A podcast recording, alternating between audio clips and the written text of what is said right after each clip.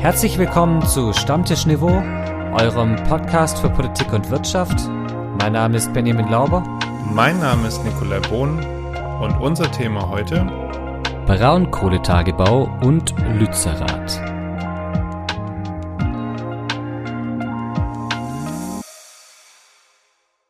Grüß Gott, Bohn. Moin, Lauber. Ich habe mir kurz überlegt, ob es Lützerath heißt, aber ich glaube nicht. Ich glaube auch nicht. Äh, wünscht man sich eigentlich noch ein frohes neues Jahr? Ähm, ich glaube, bis, bis zur Hälfte des Januars ist es, glaube ich, erlaubt. Ich habe irgendwie Knicke gelesen, äh, bis zum sechsten Jahr und alles danach in so einem Semi-Bereich, äh, wenn man auf die Arbeit zurückgeht und dann aber, glaube ich, äh, so der letzte Kipppunkt ist dann so 15, 15 der erste, glaube ich, ja. Uh, dann sind wir aber knapp dran. Ich mache es jetzt trotzdem. Ein gutes neues Jahr an alle da draußen. Glück, Gesundheit und was man so braucht. Was man so braucht, genau. Ähm, Benny, wir haben uns ja irgendwie alle gewünscht, dass äh, 2022 so ein Jahr bleibt. Äh, gut, war ganz okay, aber äh, 2023 wird bestimmt viel besser, ja. Äh, und es wird nicht so wie die äh, letzten Jahre. So, was passiert? Ja, 2023 beginnt. In Brasilien wird ein Parlament gestürmt. Geschichte wiederholt sich da. Genau, Geschichte wiederholt sich. Corona hat eine neue Variante. Geschichte wiederholt sich. Und, halte ich fest, im Suezkanal bleibt ein Schiff stehen. Geschichte wiederholt sich. Das war echt ein bitterer Start. Eigentlich müsste das der Titel dieser Folge sein. Geschichte wiederholt sich. Ja, irgendwie äh, schon, das ist äh, richtig. Aber bevor wir mit der. Und Rosi äh, Mittermeier ist gestorben. Ja. Die Goldrosi. Warum fangen wir jetzt eigentlich schon wieder so Depri an? Oh Mann. Oh. Dann, wir fangen, dann fangen ah. wir doch einfach mal mit dem unnützen Wissen der Woche Bitte, an. Bitte, das, das, ist, hoffentlich äh, aufmunternd. Das ist immer aufmunternd. Ursprünglich hieß Glycerin wegen seines Geschmacks ölsüß. Ich habe den vorher gelesen, diesen Wissensfakt, und ich dachte mir, wer hat das rausgefunden? Jemand, der offensichtlich krank oder betrunken genug ist, Glycerin zu probieren. Es ist nicht gesund. Können wir dann nee, einfach Disclaimer nicht. mal hinmachen? Bitte probiert es nicht. Ja, genau. Aber es hört sich so ein bisschen an wie Paprika edelsüß. Glycerin ölsüß.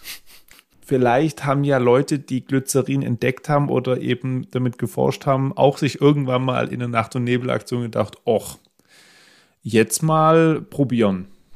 War sonst nichts mehr übrig. Der Wodka ist weg, der Gin ist weg. Was machen wir? Ah, ich habe hier noch Glycerin.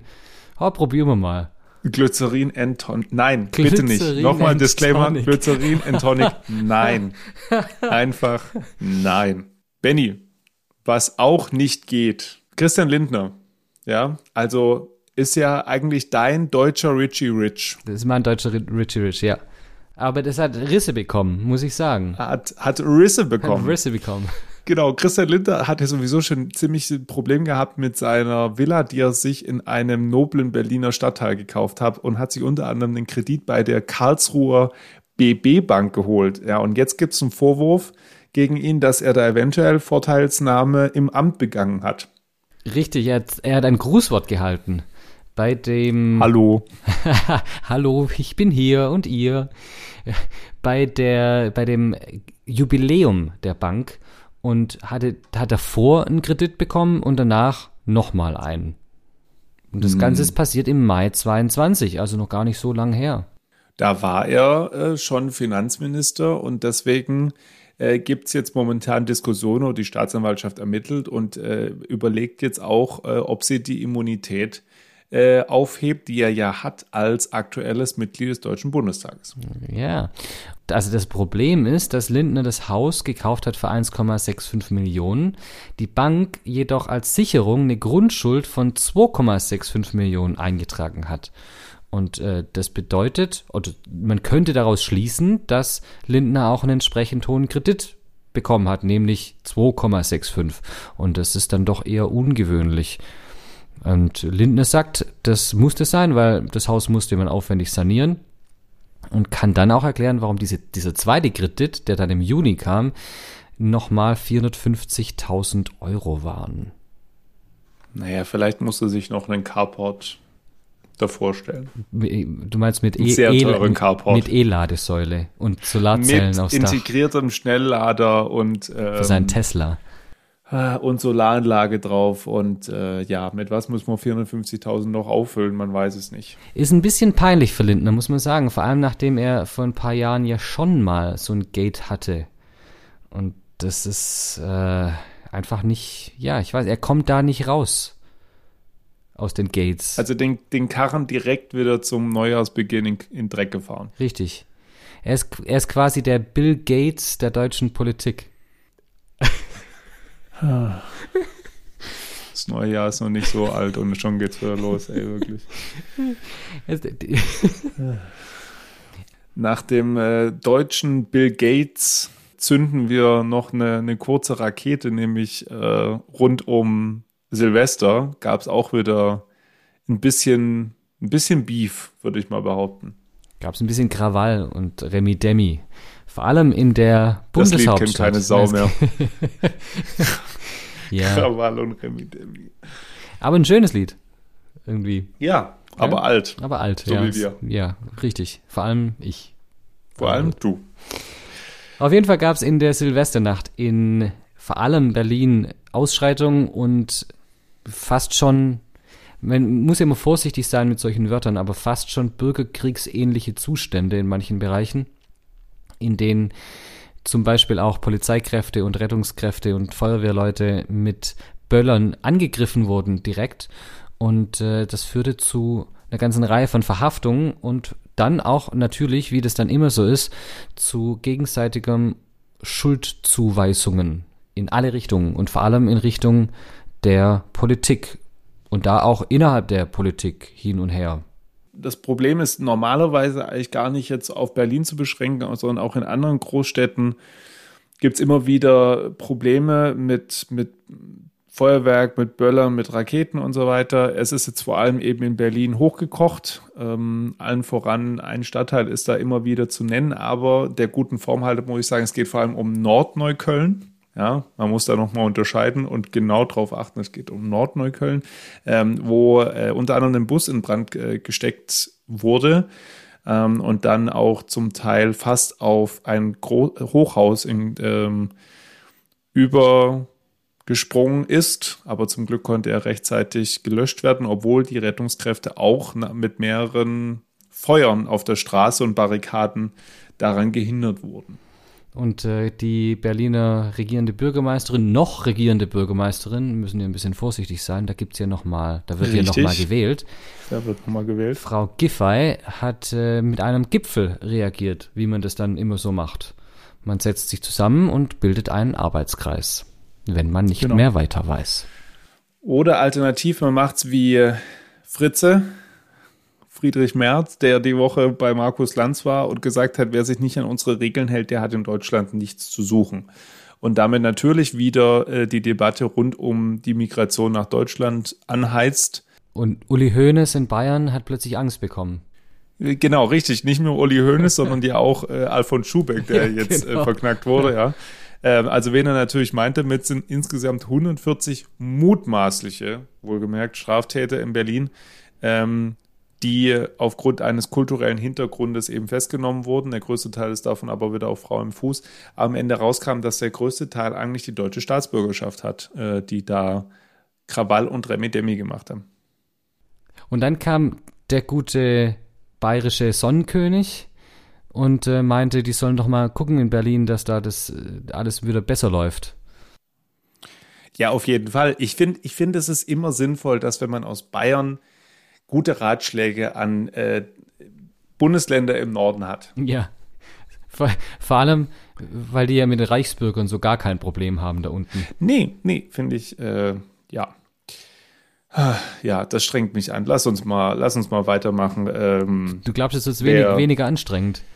nee, es wird nicht weniger anstrengend, weil es natürlich nochmal um die Ukraine gehen muss. Es soll jetzt doch Panzerlieferungen an die Ukraine geben seitens Deutschlands, der USA und Frankreich. Aber keine Leopard, sondern Marder. Müssen wir unterscheiden. Es sind auch keine Biber, es sind die Marder, die geliefert werden. Es sind Marderpanzer. Spähpanzer. Das heißt, es sind keine Kampfpanzer, weil das liefern wir ja nicht, sagt die Bundesregierung, sondern es sind Spähpanzer. Was ja eigentlich da dahinter steckt, ist ja auch, äh, beziehungsweise was so ein bisschen für Irritationen gesorgt hat, war, dass die drei Länder das unabhängig voneinander äh, mitgeteilt haben, worauf man, woraus man schließen konnte oder könnte, dass das jetzt keine gemeinsame Aktion letztlich war. Frankreich hat angefangen, USA hat nachgezogen, gleich, fast gleichzeitig mit Deutschland. Und äh, jetzt sind wir da, wo wir sind. Ist das jetzt für dich eine notwendige Aktion gewesen oder ist es jetzt irgendwie halt so, ja, man, man wurde halt so ein bisschen jetzt von außen gezwungen dazu? Ich glaube, es ist eine Kombination aus beidem. Ich, man kann, also wenn Frankreich und USA Marderpanzer oder auch Spähpanzer, das heißt ja bei denen anders, äh, liefern, dann ist es, glaube ich, also kommt man kaum drum herum, selber zu liefern.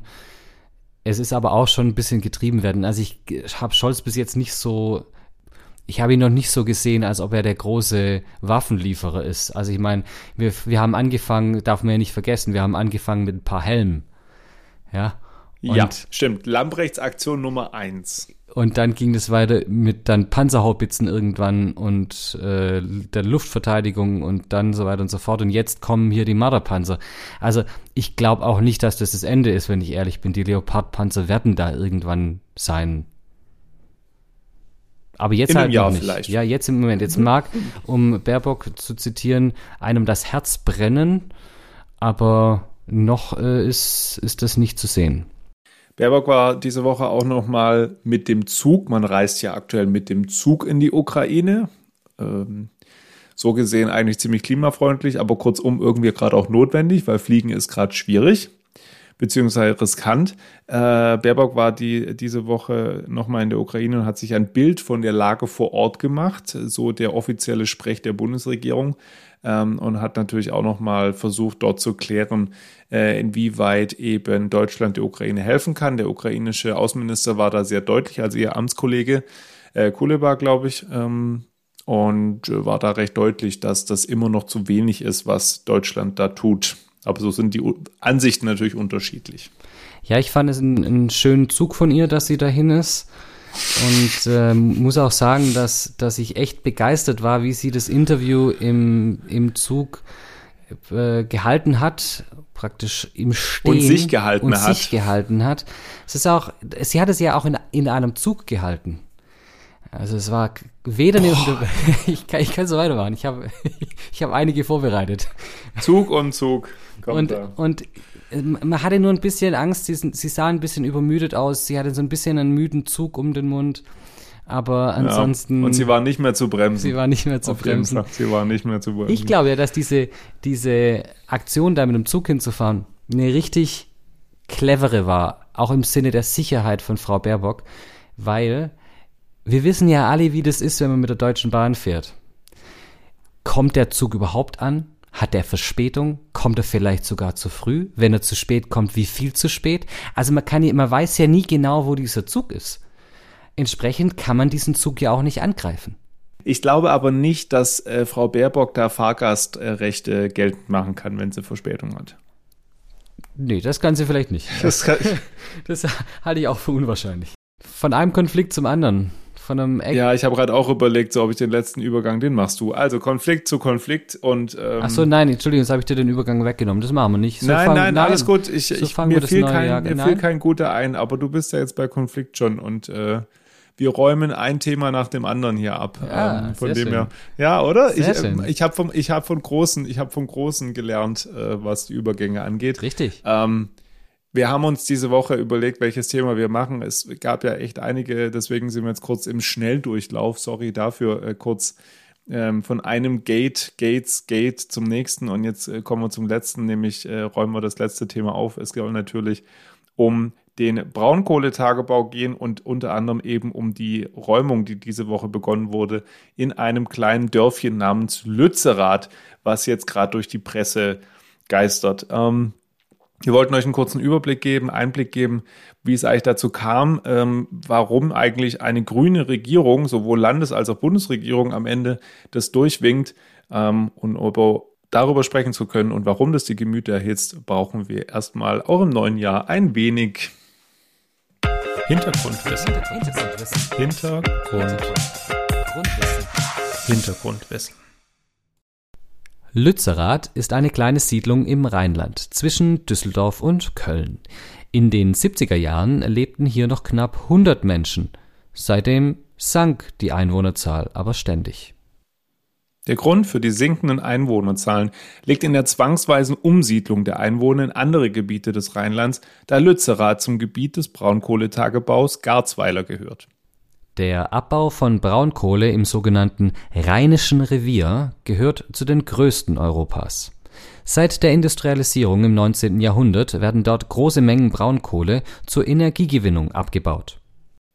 Um den Abbau weiter fördern zu können, ist das ehemalige, aktuelle sowie das zukünftige Betriebsgelände, auf dem abgebaut wird, klar definiert. So ist bereits heute klar, welche Siedlungen oder Dörfer im Laufe der Jahre aufgelöst werden sollen. Eine dieser Siedlungen ist Lützerath. Seit 2013 wurden die Bewohner dort umgesiedelt. Bis 2017 sollten alle das Dorf verlassen haben. Und seit 2020 lässt der zuständige Betreiber RWE Häuser abreißen und Bäume fällen. Nun soll es auch der restlichen Siedlung an den Kragen gehen, wogegen sich seit Wochen mehrere Umweltverbände und Initiativen sowohl vor Gericht als auch vor Ort mit Demonstrationen und Besetzungen wehren. Es gilt seit September ein Niederlassungs- und Betreuungs...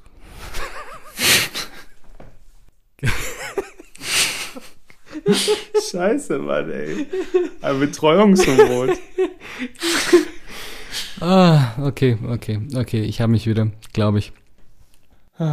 Es gilt seit September ein Niederlassungs- und. Ein seit Dezember, Benny. Komm schon. oh Gott, ey. Es gilt seit September ein Niederlassungs- und Betreuungsverbot. Es gilt seit September. Nein, Mann! Nein! Da steht Dezember. Es gilt seit Dezember ein Niederlassungs- und Betretungsverbot für die Siedlung, da das Gebiet nicht mehr öffentlich ist, sondern mittlerweile RWE gehört. Damit RWE das Gebiet abroden kann, hat die Polizei seit Mittwoch die Siedlung räumen lassen. Dies lief nicht ganz reibungslos. Die Bilder erinnern stark an 2018, als RWE für den Braunkohletagebau Hambach den umliegenden Forst, kurz Hambacher Forst, zum weiteren Braunkohleabbau räumen lassen wollte. Auch hier protestierten dieselben Gruppen wie diese Woche in Lützerath. Damals allerdings mit Erfolg. Das Oberverwaltungsgericht Münster stoppte die Abholzung des Hambacher Forstes auf unbestimmte Zeit. RWE konnte nicht begründet darlegen, ob die deutsche oder nordrhein-westfälische Energiesicherheit gefährdet sei, wenn der Tagebau nicht erweitert werden würde. Über diesen Nachweis in Lützerath streiten sich die beteiligten Akteure seit Jahren. Die Landesregierung in NRW beschloss deshalb im letzten Jahr gemeinsam mit RWE, den Braunkohleabbau ab 2030 im Gegensatz zu vorher 2038 einzustellen. Um die Energiesicherheit in der aktuellen Lage zu wahren, muss Lützerath dennoch weichen. Mehrere Studien widersprechen sich bei der Frage der Energiesicherheit. Manche halten den Abbau von Lützerath für notwendig, manche nicht. Eine Studie des Deutschen Institutes für Wirtschaftsforschung hält allerdings unabhängig davon fest, dass mit dem Abbau der Braunkohle unter Lützerath das 1,5 Grad Ziel der Bundesregierung bis 2030 nicht gehalten werden kann. Einerseits der Angriff auf die Ukraine durch Russland hat gezeigt, dass unsere Energieversorgung auf breitere Füße gestellt werden muss. Die Braunkohle ist dafür ein Faktor. Andererseits, Braunkohle ist klimaschädlich. Menschen müssen dafür ihre Häuser verlassen und ein Ende ist erst in sieben Jahren in Sicht. Welchem Ziel muss mehr Raum gegeben werden? Der Energiesicherheit oder dem Schutz der Menschen? Meinung Meinung. Benny, Energiesicherheit und Schutz der Menschen, das ist ja nur äh, ein großer Konflikt, würde ich mal behaupten. Ähm, kleiner konnten wir es und drunter konnten wir es aber auch nicht machen. Lützerath wurde nicht gerettet, vier andere Dörfer drumherum wurden gerettet. War das notwendig oder hätte man Lützerath deiner Meinung nach auch retten müssen? Hm. Du stellst hier gleich schon wieder Fragen. Ja, ne? ich, ich mache das ganz große Rad gleich auf. Also aus meiner Sicht hätte man Lützerath auch retten müssen, weil ich in der Tat die Notwendigkeit dieses Braun Braunkohletageabbau nicht sehe. Und damit ist es eigentlich schon rum. Also es geht ja eigentlich wirklich nur, das ist die zentrale Frage. Brauchen wir diese Braunkohle, die da drunter liegt, oder brauchen wir sie nicht? Ich sehe halt den, den Kompromiss dahinter durchaus. Ähm, die, die Grünen, ich, ich hoffe darauf, aber ich kann es mir nicht vorstellen, dass den Grünen jetzt gerade so Lützerath, die äh, Verlängerung, die kurzfristige Verlängerung der Atomkraftwerklaufzeit und so weiter, dass das für die Grünen nicht so ein bisschen zu Hartz IV wird, für, was es für die SPD war. Ähm, weil sie machen sich dadurch natürlich momentan äh, ein bisschen unglaubwürdig gegenüber all den Initiativen, ähm, die, ich will nicht sagen grün sind, aber den Grünen nahestehen. Aber ähm, ich sehe natürlich schon den Kompromiss dahinter zu sagen, hey, okay, Lützerath lässt sich offensichtlich als nächstes Dorf, lässt sich nicht mehr retten, aber dann können wir doch wenigstens mal vereinbaren, ab 2030 ist Schluss, also nach der Hälfte der Zeit letztes Jahr, es waren 16 Jahre noch, jetzt sind es nur noch acht letztes Jahr gewesen, jetzt sieben, aber dafür können wir die anderen Dörfer retten. Und ich äh, sehe das trotzdem als Erfolg letztlich für die ganzen Initiativen, die darauf hingearbeitet haben. Ja, die Argumentation der Initiativen ist natürlich eine andere. Die, die sagen, und auch nachvollziehbar, man treibt so ein bisschen den Teufel mit dem Belzebub aus. Also auf der einen Seite versuchen wir hier Versorgungssicherheit zu gewährleisten, auf der anderen Seite machen wir es durch was, was zumindest mittelfristig aber sehr sicher langfristig schlecht ist für uns. Und zwar nicht nur für uns, sondern für die ganze Welt. Also von daher äh, kann ich schon nachvollziehen, dass sich da sehr viel Unmut regt. Und ich, nochmal, ich, man, man muss, also wenn es, die Frage ist ja immer, gibt es eindeutige Beweise, dass man es braucht oder nicht? Und wenn es unterschiedliche Studien gibt und es gibt eine ganze Reihe wissenschaftlicher Studien und Gutachten, die sagen, man braucht es nicht, dann sind zumindest Zweifel erlaubt, ob man es braucht warum, warum ist denn Lützerath immer noch besetzt? Warum kämpfen sie denn natürlich immer noch dafür? Punkt eins, weil der Erfolg natürlich ihnen im Hambacher Forst recht gegeben hat. Das Oberverwaltungsgericht Münster hat ihnen recht gegeben. Das wird diesmal nicht der Fall sein, gehe ich davon aus. Aber ähm, natürlich muss man sich fragen, was, was steht hier höher? Und die Energiesicherheit, muss man jetzt irgendwie alle, alle Hähne anzapfen?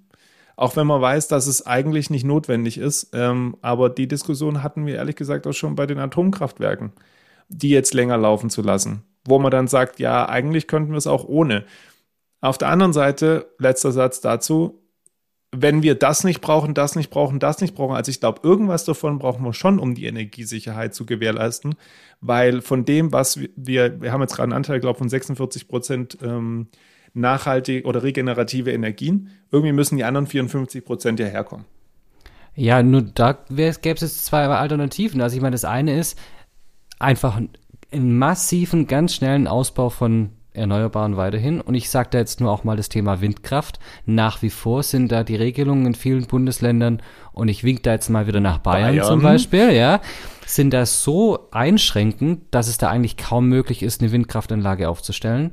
Und ja, ich weiß, jetzt geht's wieder um das Thema, was ist Strom, was ist, was ist äh, zum Heizen da und so. Und trotzdem geht's insgesamt um die Energiesicherheit. Ja, wenn ich mehr Strom produziere über Erneuerbare, muss ich weniger verbrennen um Strom zu erzeugen. Also von daher ist es auch, auch das spart uns Energie ein, ähm, also nicht erneuerbare Energie ein. Zum Zweiten, es ist ja nicht so, dass der Rest dieses Tagebaugebiets um Lützerath rum schon abgebackert ist. Definitiv. Also das ist ja, man hat im Moment gerade so ein bisschen das Gefühl, RWE stellt sich hin und sagt, wir haben nichts mehr zum Backern, wir sind hier raus, wir brauchen was Neues. Wenn das so wäre, würde ich sagen, okay. Aber RWE hat meiner Meinung nach bis jetzt noch nicht nachgewiesen, dass das, was sie in ihrem bisherigen Gebiet abbauen können, in diesen noch acht Jahren, sieben, acht Jahren, dass das nicht ausreicht, um die Energiesicherheit zu gewährleisten. Weil nur wenn das der Fall ist, dann kann man mehr machen. Für mich klingt es so, als ob man sagt, in diesen sieben Jahren holen wir nochmal alles raus, was wir können, weil es natürlich einfach eine Goldgrube. Vor allem, weil ich auch gerade gedacht habe, es geht ja dann auch noch um die Anschlussverwendung Jetzt zum Beispiel in äh, Brandenburg ist ein Tagebau geschlossen worden. Da ähm, wollen sie jetzt irgendwie, glaub, die Ostsee, wegen ne, Deutsch-Osten und so, ähm, die Ostsee machen. Also das heißt, in, innerhalb der nächsten Jahre das Ding volllaufen lassen und dann äh, so als Freizeit- und Erholungsgebiet renaturieren. Ähm, es wird sicherlich auch schon Ideen von RWE geben, wie sie letztlich, vor, also A mit Hambach und B mit Garzweiler weitermachen wollen. Sie haben noch ein drittes äh, Braun, einen dritten Braunkohletagebau da. Aber auch damit werden sie ja wieder Geld verdienen. Ähm, und wenn sie damit kein Geld verdienen können, sondern nur Verluste machen, bin ich mir sicher, dass RWE in einer beispiellosen, großmütigen Aktion das Gebiet wieder an die nordrhein-westfälische Landesregierung zurückgibt.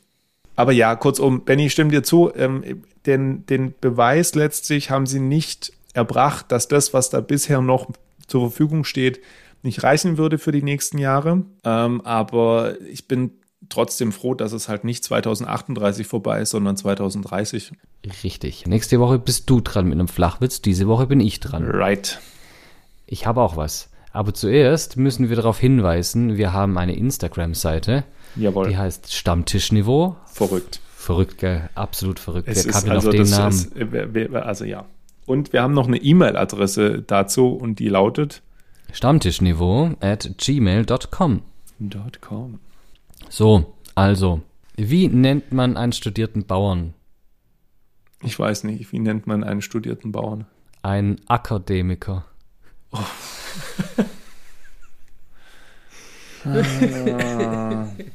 Uiuiui, okay. Ja, das fand ich, ja. das fand ich schön. Der ist, ja, das ist, ist approved von mir. Oh, sehr schön, das freut mich. Das äh, ist approved. Ich frage nochmal bei den anderen äh, Kritikern unserer äh, Flachwitz-Rubrik nach, aber ich bin gespannt. Dann beenden wir das Ganze hier und zwar Ja. sch schlagartig, einfach so. Schlagartig Und äh, wünschen euch einen schönen Beginn der Woche. und äh, macht's gut und wir hören uns hoffentlich nächste Woche. Bis dann. Tschüss. Tschüss.